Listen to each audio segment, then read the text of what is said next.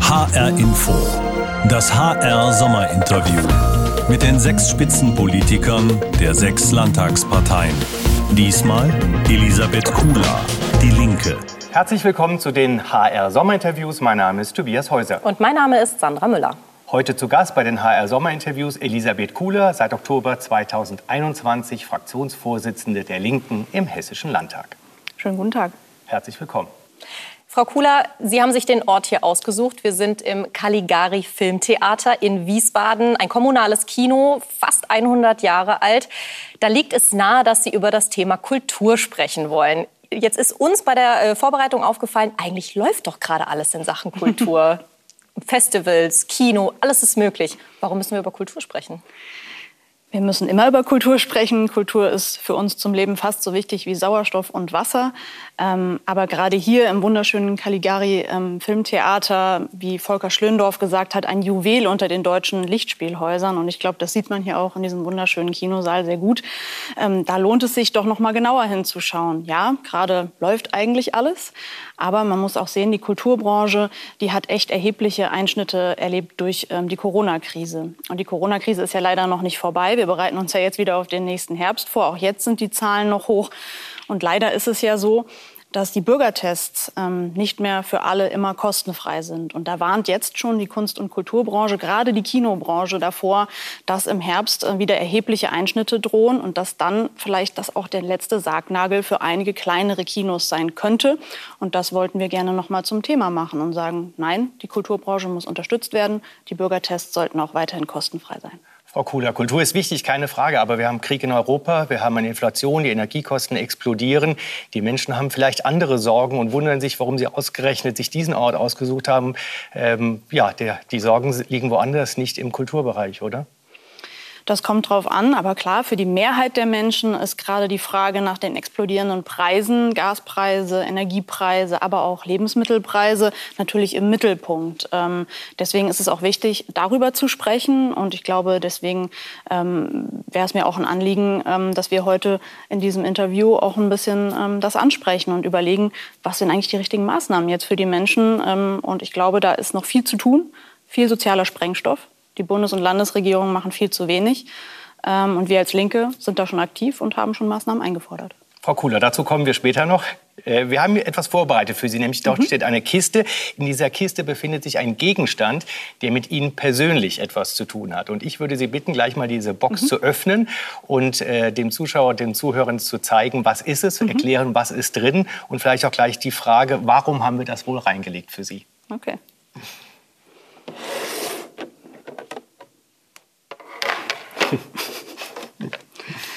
Okay, also es ist eine ähm, DVD oder Blu-ray, ich weiß gerade nicht genau. Ist eine DVD, ist, eine DVD, ist noch alt, ähm, zu Robin Hood, die Disney-Verfilmung. Äh, und ich könnte mir vorstellen, dass das natürlich etwas mit der Rolle meiner Partei, für die ich natürlich auch im Landtag sitze, zu tun hat, äh, im deutschen Parteiensystem. Ähm, genau deswegen wird die Linke gebraucht. Die Linke ist quasi Robin Hood. Wir hatten die Information, dass Sie als Kind Robin Hood genannt mhm. wurden. Warum? Das stimmt, ähm, weil ich mich, glaube ich, schon immer in der Schule ähm, auch für Gerechtigkeit eingesetzt habe. Ich konnte es noch nie leiden, wenn andere gemobbt werden, ungerecht behandelt werden und habe da schon immer ähm, quasi kritisiert, dass manche Schülerinnen und Schüler deutlich mehr hatten als andere. Tollere Klamotten, teurere Handys und ähm, ja, da wurde ich schon damals Robin Hood äh, geschimpft. Robin Hood nimmt es ja von den Reichen und gibt es den Armen. Eine Idealvorstellung dieser Art der Umverteilung für die Linke zumindest. Aber ist es damit nicht ein bisschen einfach gestrickt sozusagen? So läuft es in Deutschland nicht, oder? Naja, ich würde mir wünschen, dass es mehr so läuft. In den vergangenen Jahrzehnten haben wir leider eher erlebt, dass es eine Umverteilung von unten nach oben äh, gegeben hat.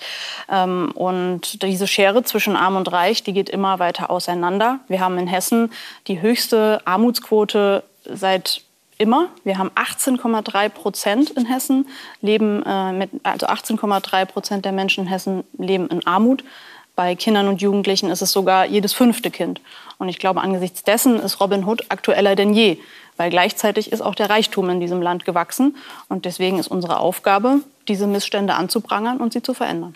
Die Bundesregierung ähm, hat vor kurzem beschlossen, dass es im nächsten Jahr eine Arbeitsmarktreform geben soll. Hartz IV wird abgeschafft, äh, das Bürgergeld wird eingeführt. Das geht einher mit weniger Kontrollen, weniger Zwang, mehr Vertrauen, etwas, was Ihnen entgegenkommen äh, dürfte, wenn es darum geht.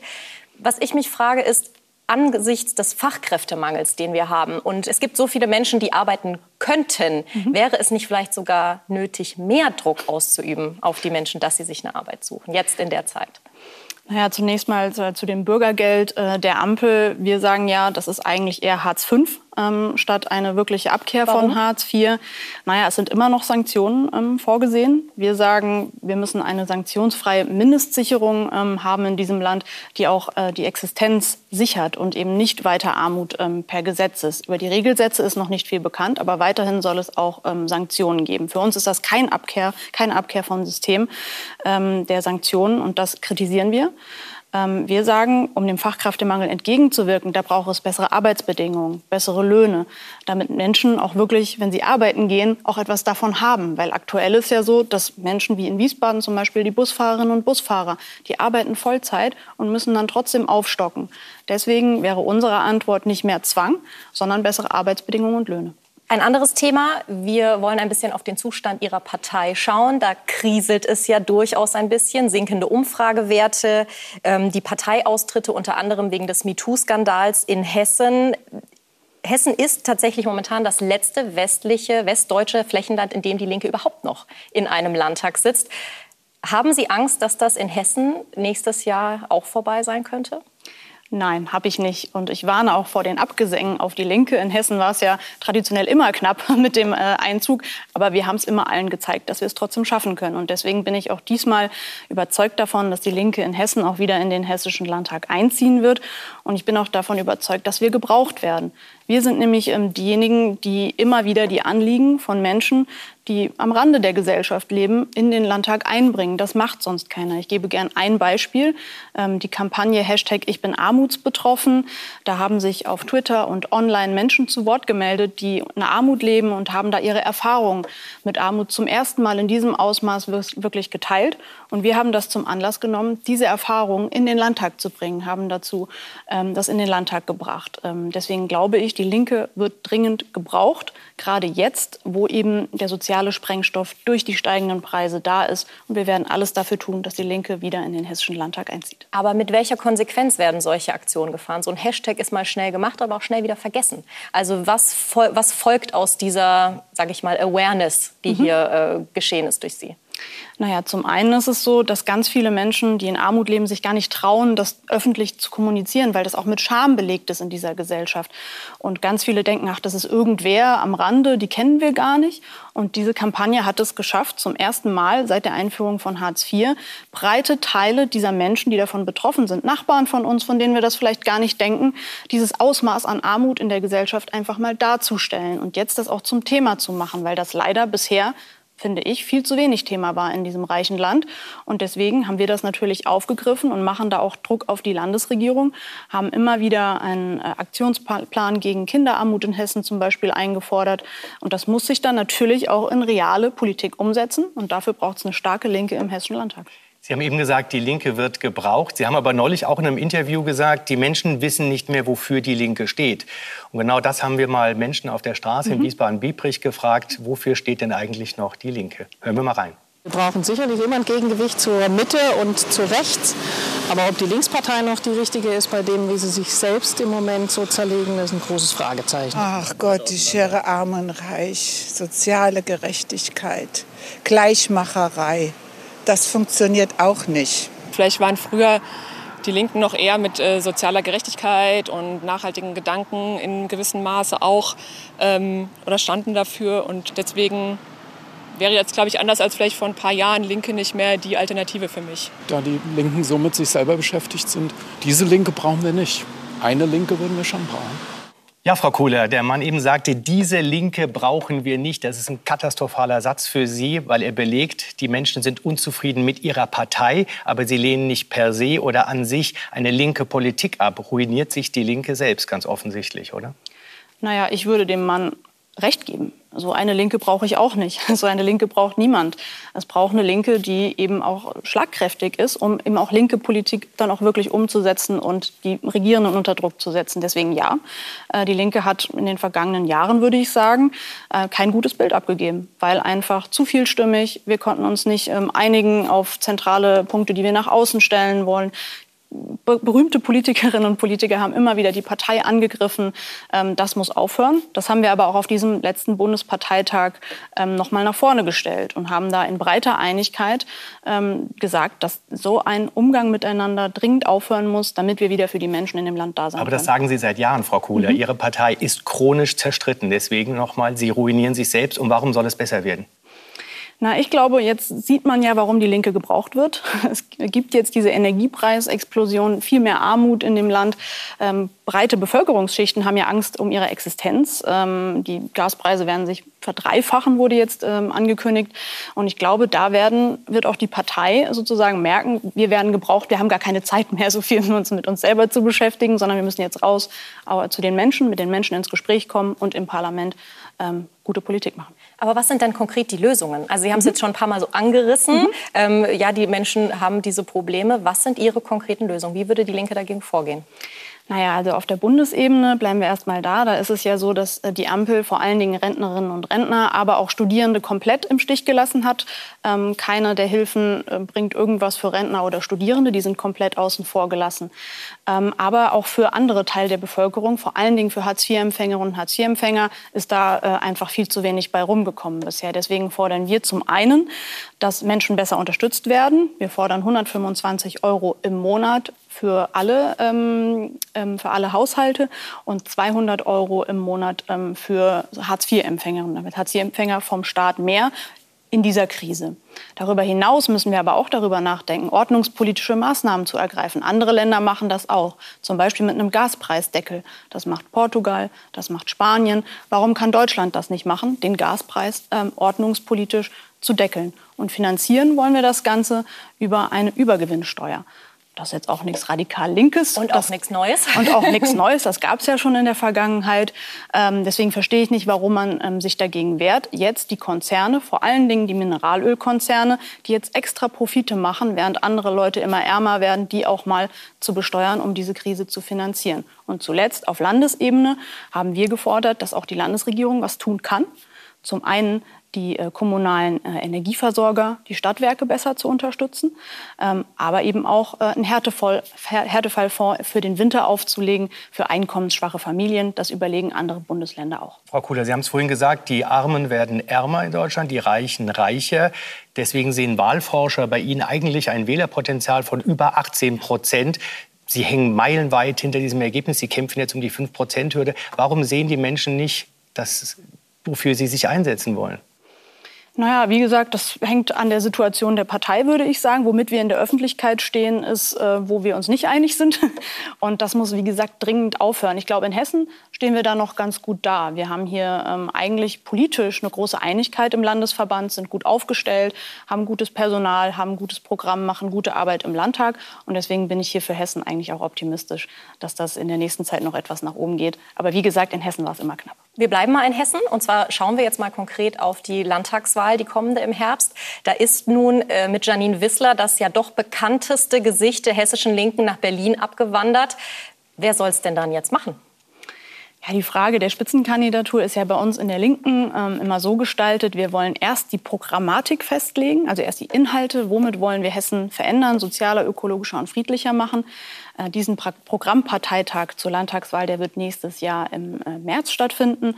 Und dann im April werden wir daraufhin auf die quasi auf das Programm aufbauend unser Personal äh, dann wählen, auch unser Spitzenpersonal. Ist das nicht ein bisschen spät? Das ist dann ungefähr vier, fünf, sechs Monate vor der Landtagswahl. Kann sich dann ein Kandidat überhaupt noch bekannt machen? Na, bis dahin ist es ja so, wir haben ja eine Landtagsfraktion, wir haben zwei Fraktionsvorsitzenden mit mir und dem Jan Schalauske und wir als Team funktionieren auch ähm, sehr gut, wir verstehen uns gut und wir werden alles dafür tun, bis dahin die Linke sehr gut zu vertreten nach außen, unsere Positionen nach vorne äh, zu bringen und Einigkeit zu demonstrieren, statt Zerrissenheit. Frau Kula, ganz konkret, was soll auf Ihren Wahlplakaten stehen? Drei Möglichkeiten haben Sie zur Auswahl. Ganztagsschule, Kampf gegen Rechtsextremismus oder Energiepreise.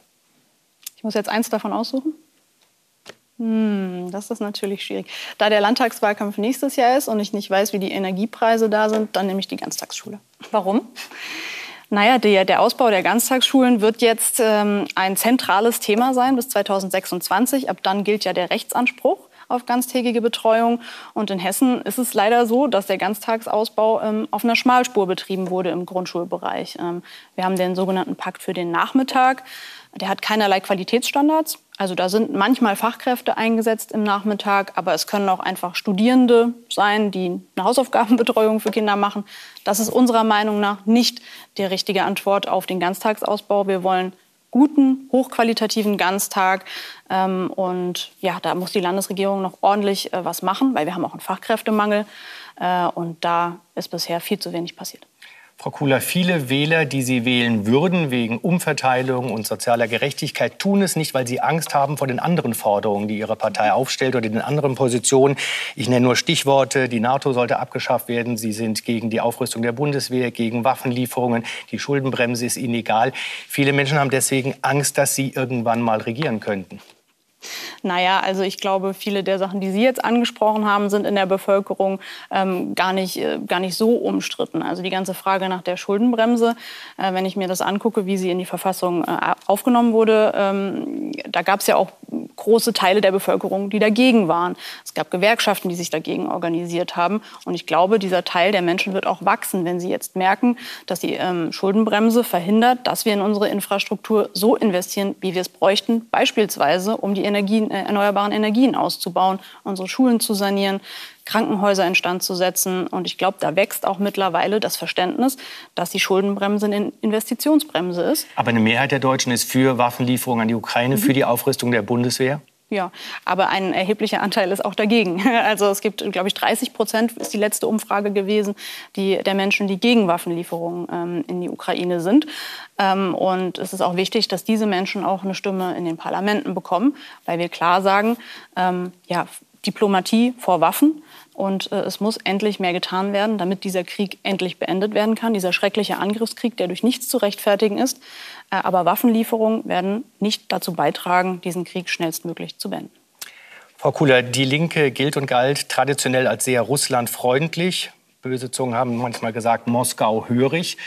Jetzt hat Putin mit seinem Angriffskrieg gezeigt, wozu dieser Mann alles fähig ist. Sie sind gegen die Waffenlieferung, haben wir eben mhm. gesagt. Glauben Sie, dass man mit Putin verhandeln kann, dass man mit guten Worten ihn dazu überreden kann, diesen Krieg zu beenden? Ich glaube, man muss es versuchen. Und meiner Meinung nach oder unserer Meinung nach wurde es noch viel zu wenig versucht. Weil gerade jetzt, wenn man Waffen liefert, das steht doch diplomatischen Bemühungen komplett entgegen. Wir müssen jetzt eine Diplomatie aufbauen, die auch mit den BRICS-Staaten ähm, spricht, also China, Indien. Ich habe Annalena Baerbock noch nie in Peking gesehen. Ich habe sie auch noch nie in Neu-Delhi gesehen, um mit den Verbündeten Russlands Aber Frau Kuhle, sämtliche ähm, europäischen Staaten haben doch mit Putin vorher verhandelt. Er hat doch alle an der Nase herumgeführt. Vertrauen Sie Putin? Nein, ich vertraue Putin überhaupt nicht und ich traue ihm auch zu, also in seiner Persönlichkeit und in seiner Form der Politik, die ja linker Politik komplett widerspricht, um das auch noch mal deutlich zu sagen. Wir sind kein Putin, äh, keine Putin-Freunde. Ich bin überhaupt keine Putin-Freundin, auch keine Russland-Freundin in irgendeiner Form. Dieser Angriffskrieg ist auch durch nichts ähm, zu rechtfertigen. Dennoch bleibe ich dabei, dass in jeder kriegerischen Auseinandersetzung zuerst alles getan werden muss auf einer diplomatischen Ebene, bevor sozusagen andere Formen von Konfliktlösung ähm, ja, ermöglicht oder ab, äh, bedacht werden. Und meiner Meinung nach oder unserer Meinung nach wurde noch nicht alles getan. Was soll denn noch getan werden? Zum Beispiel ein ganz einfacher Schritt wäre die Sanktionen, die man verhängt hat, die wir abgelehnt haben, weil sie den Krieg bisher nicht beenden konnten. Aber man könnte zum Beispiel diese Sanktionen an Bedingungen binden. Das hat man nicht gemacht. Man hat nicht gesagt, bis wann werden diese Sanktionen eigentlich gelten, sondern man hat sie quasi unendlich für unendlich ausgesprochen. Man hätte sagen können, die Sanktionen, die werden dann beendet, wenn die Waffen schweigen. Das hätte man zum Beispiel machen können, hat man nicht gemacht. Aber Wäre die Ukraine will Lösung. Waffen. Sie geben der Ukraine mhm. nicht das, was das Land eigentlich will, das ums Überleben kämpft. Warum nicht?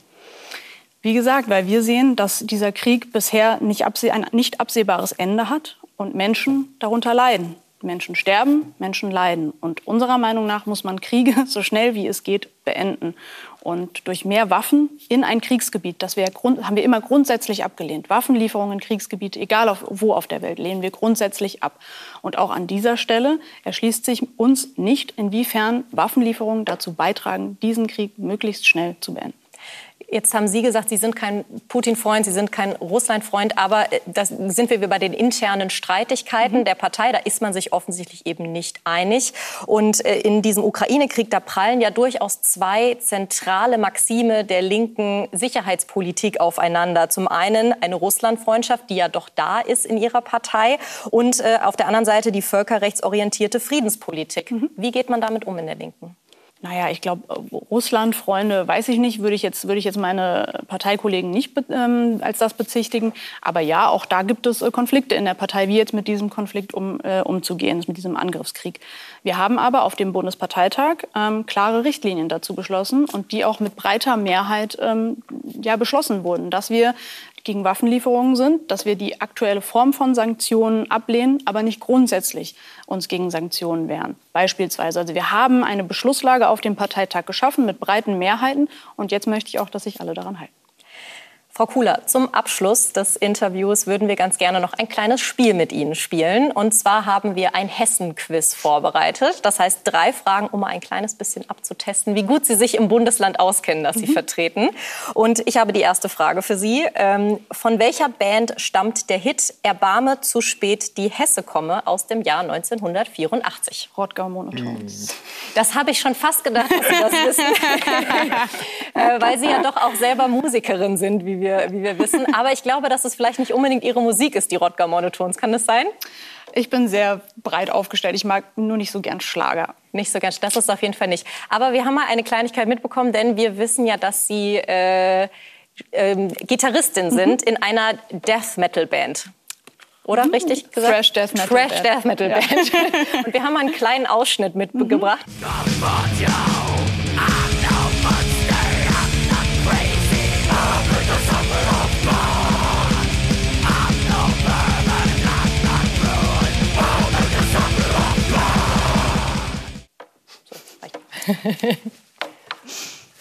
das ist jetzt doch durchaus eine Musik, wo ich sage, da könnte man doch ab und zu mal so ein bisschen vielleicht den Frust rausbrüllen, auch Auf was so im Landtag Fall. passiert.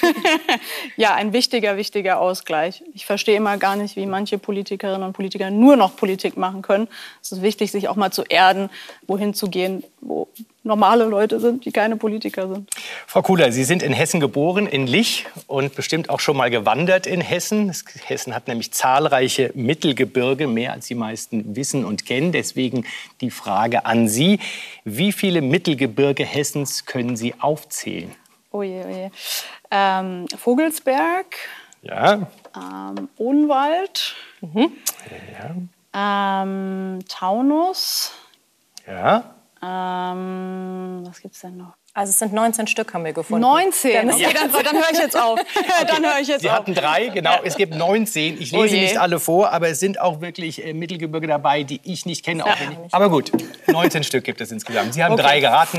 Nicht geraten, sondern gewusst. Ja. Aber Sie haben welche gewusst, also lassen wir das mal, genau. lassen wir das mal gelten. dann äh, die letzte Frage, Frau Kuhler, mhm. und zwar auch noch mal etwas Geografisches mhm. aus Hessen.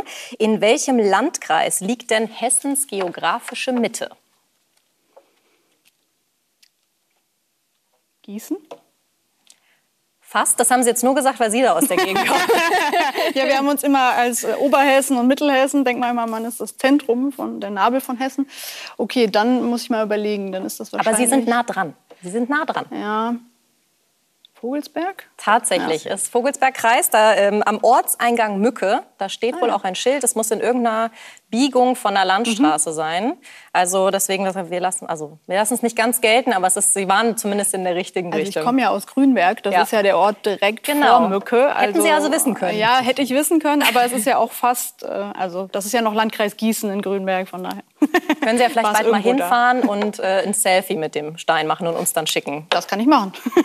Frau Kuhler, herzlichen Dank für das Sommerinterview. Und zu Gast beim nächsten HR-Sommerinterview ist dann Hessens Ministerpräsident Boris Rhein von der CDU. Vielen Dank, Frau Kuhler. Danke, Frau Danke Kuhler. auch.